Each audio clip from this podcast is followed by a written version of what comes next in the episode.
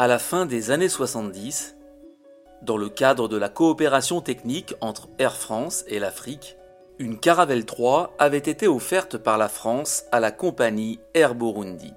L'appareil effectuait principalement des vols cargo entre Nairobi au Kenya et Bujumbura la capitale pour importer des cigarettes. Mais il pouvait aussi être transformé à tout moment comme avion présidentiel. Un jeune officier pilote de ligne nous raconte son seul et unique vol avec le président du Burundi. C'était en 1976. Il était invité au Caire pour le sommet de la Ligue arabe. Mais dans l'urgence, il a fallu former les PNC en moins d'une semaine.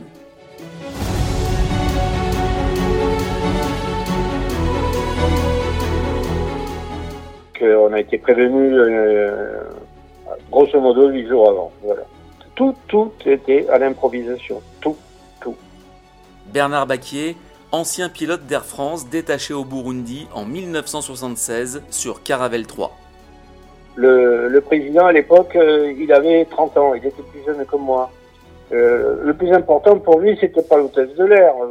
Euh, le, plus important pour lui, c'était que sa caisse de bière soit embarquée, qu'on ne l'oublie pas. Ah oui, il lui fallait sa caisse de bière.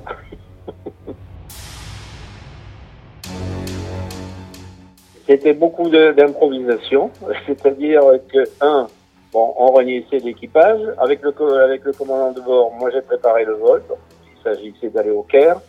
Et, et donc, euh, les mécaniciens, parce qu'il y avait le mécanicien navigant, puis il y avait un mécanicien au sol qui était attaché à l'avion. Alors, eux, il fallait qu'ils prévoient le matériel euh, de, de, rechange à embarquer dans les soutes, en particulier des pneus. Et euh, il arrivait au mécanicien sol d'embarquer des, pneus sans l'accord de, l'équipage. Bon, c'était c'était l'Afrique, quoi. Et il faut dire ce qui est, même si les, mécaniciens en question étaient français, et, donc, il s'agissait aussi de mettre euh, à disposition du président donc un salon qu'il fallait embarquer, donc il fallait changer la configuration de l'avion, qui en, règle générale servait d'avion cargo, alors on laissait deux ou trois rangées de fauteuils à l'avant, et tout le reste était vide.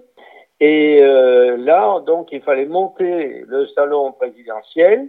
Alors ça prenait un certain temps, évidemment, et ensuite, pour nous, euh, les pilotes, ben, c'est de calculer le nouveau centrage de l'avion. Alors, euh, on travaillait sur ce qu'on avait, et c'était pas forcément des choses qui étaient à jour, et donc il fallait souvent s'en référer euh, à, l'aérospatiale à l'époque hein, pour demander des, les centrages à nu de, de l'avion. Il fallait au final aussi embaucher des PNC, c'est-à-dire des, des, personnels commerciaux qui allaient servir le, le, président à bord, mais qui aussi euh, étaient chargés de l'évacuer si on devait faire, si quelque chose se passait mal. Et donc, euh, ben, c'était la secrétaire qui tapait le courrier d'Air Burundi qui était chargée de faire l'hôtesse. Alors, le commandant de bord avait décidé de les entraîner en accord avec le commandant euh, de, détaché par l'armée de l'air, qui lui euh, était piloté une alouette 3 à l'époque, qui faisait qui rendait certains services, il avait décidé de les larguer dans le Tanganyika avec euh, des mailles ouest pour leur apprendre à pas avoir peur. L'embêtant, c'est qu'ils avaient peur quand même. Ils n'ont jamais voulu sauter. Ils ont dit, mais non, il y a, des hippos là, dans, le lac, on saute pas. Et c'était le, commandant de bord qui s'occupait de ça, de faire passer les tests. donc, euh, autant dire que ça se passait à la bonne franquette, évidemment, parce que euh, tout était improvisé. Tout. Il n'embarquait pas seul, le président, bien sûr, il avait toujours euh, ses assistants avec lui, c'est-à-dire ils étaient, de, ils étaient trois ou quatre de, de la présidence. Là.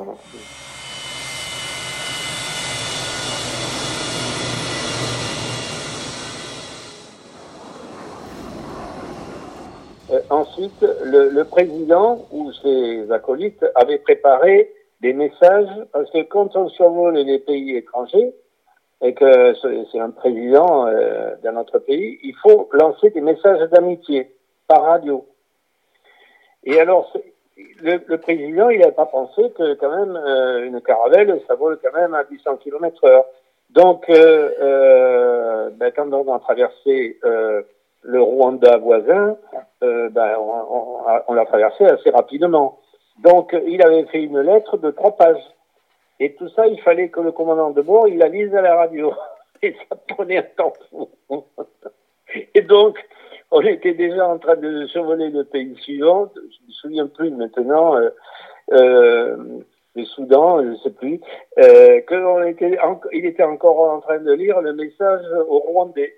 Et après, ben, ainsi de suite, donc ça prenait un retard. Au bout d'un moment, euh, bon, ben, il a arrêté de lire les messages d'amitié euh, à moitié page, quoi, parce que autrement, c'était pas possible. On n'arrivait pas à les passer.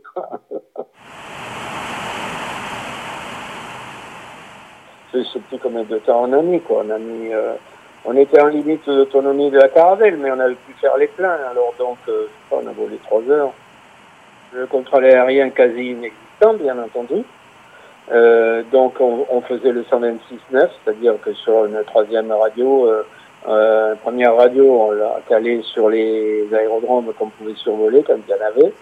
Et la seconde, on essayait le, le contrôle régional qui répondait pas, bien sûr, c'était un VHF.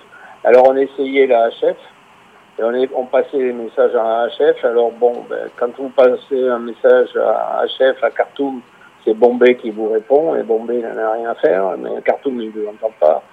Ça, c'était à l'époque. Et, euh, et donc, ben, la troisième VHF, on s'en servait sur le 126.9, qui est la fréquence dédiée entre avions, c'est-à-dire qu'on lance des messages, euh, comme on dit en anglais, blind, euh, en aveugle, pour euh, signaler notre position aux autres avions.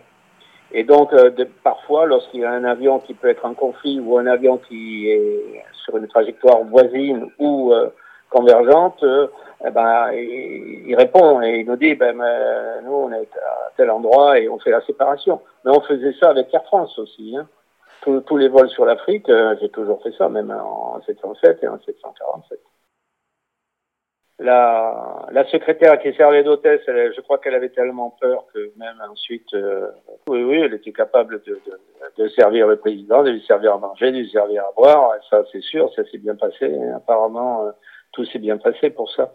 Mais par chance, on n'a pas eu à faire l'évacuation, autre chose comme ça, parce que là, je ne sais pas comment ça se serait passé.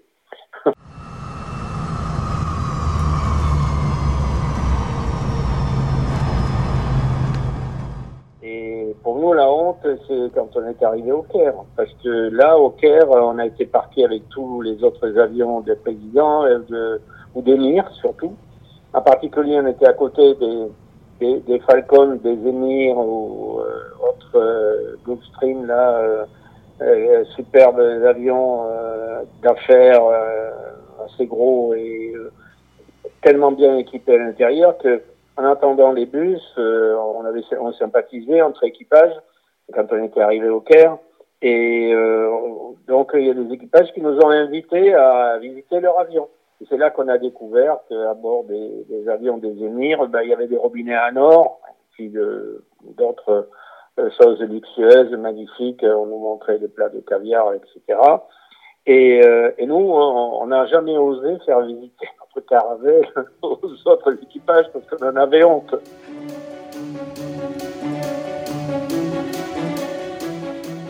Mais quand on a décollé pour repartir du Caire, euh, oui, on a demandé tout de suite l'autorisation d'aller euh, faire le tour des pyramides. Et bien sûr, on, en a profité pour ne pas monter trop vite afin de ne pas être trop haut. C'était pas une demande particulière du président, hein, on se faisait plaisir nous-mêmes. On abusait un peu du fait qu'on était avion présidentiel pour se permettre des choses qu'on ne se permettait pas forcément en ligne. Hein. Même si en, ligne avec Air France, bon, l'aéroport est pas si loin que ça des pyramides. En principe, si le, la ligne était bonne, mais vous savez que là-bas, bah, parfois, la, euh, il y a toujours un peu de brume, hein, donc euh, ce qui fait que euh, on n'a pas une excellente visibilité. Mais quand elle est bonne, c'est superbe, surtout au coucher du soleil. En principe, c'est toujours superbe.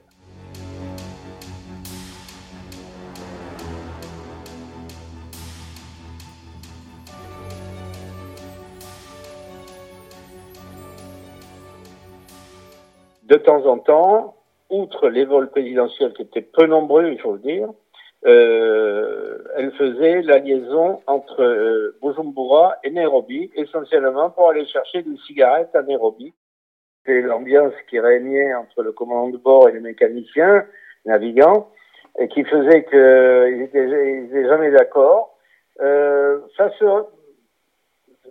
en principe, quand on est arrivé au restaurant le soir à destination, bon, tout allait bien, mais pendant le vol, c'était un peu tendu parce que le mécanicien, l'ancien mécanicien de De Gaulle, euh, avait sa propre checklist écrite au crayon sur un calepin, et le, commandant de bord d'Air France lui demandait de, lire la checklist Air France. Il dit on, on est censé travailler comme Air France.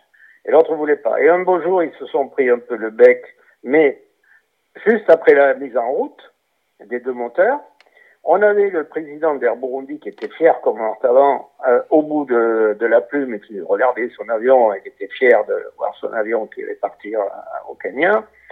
Et, euh, et puis là, d'un seul coup, poum, les deux réacteurs arrêtés. Parce que le, commandant de bord et le mécanicien se, sont fâchés l'un contre l'autre. Le mécanicien a, a plié ses affaires, il est parti, il a traversé la cabine, il est allé au fond, il a descendu l'escalier, il est descendu par l'escalier entre les deux réacteurs. Et c'est moi qui étais là depuis peu de temps, euh, qui suis allé le chercher, parce que j'avais déjà sympathisé avec ce mécanicien navigant qui me faisait énormément rire. Et, euh, et donc je suis allé chercher sur le tarmac en disant hey Jacques, c'est mon premier vol sur Nairobi, tu vas pas me faire ça alors, alors écoute, euh, et puis j'ai réussi à le ramener dans le cockpit. Ils se sont plus parlé pendant tout le vol, mais le soir, euh, Jacques et Christian étaient, nous, racontaient des histoires sur De Gaulle, toutes les histoires qu'il avait vécues dans l'armée de l'air. Et je vous assure, on en avait mal au ventre tellement il nous faisait rire. C'était extraordinaire. Voilà, c'est mes souvenirs, euh, c'est surtout ça.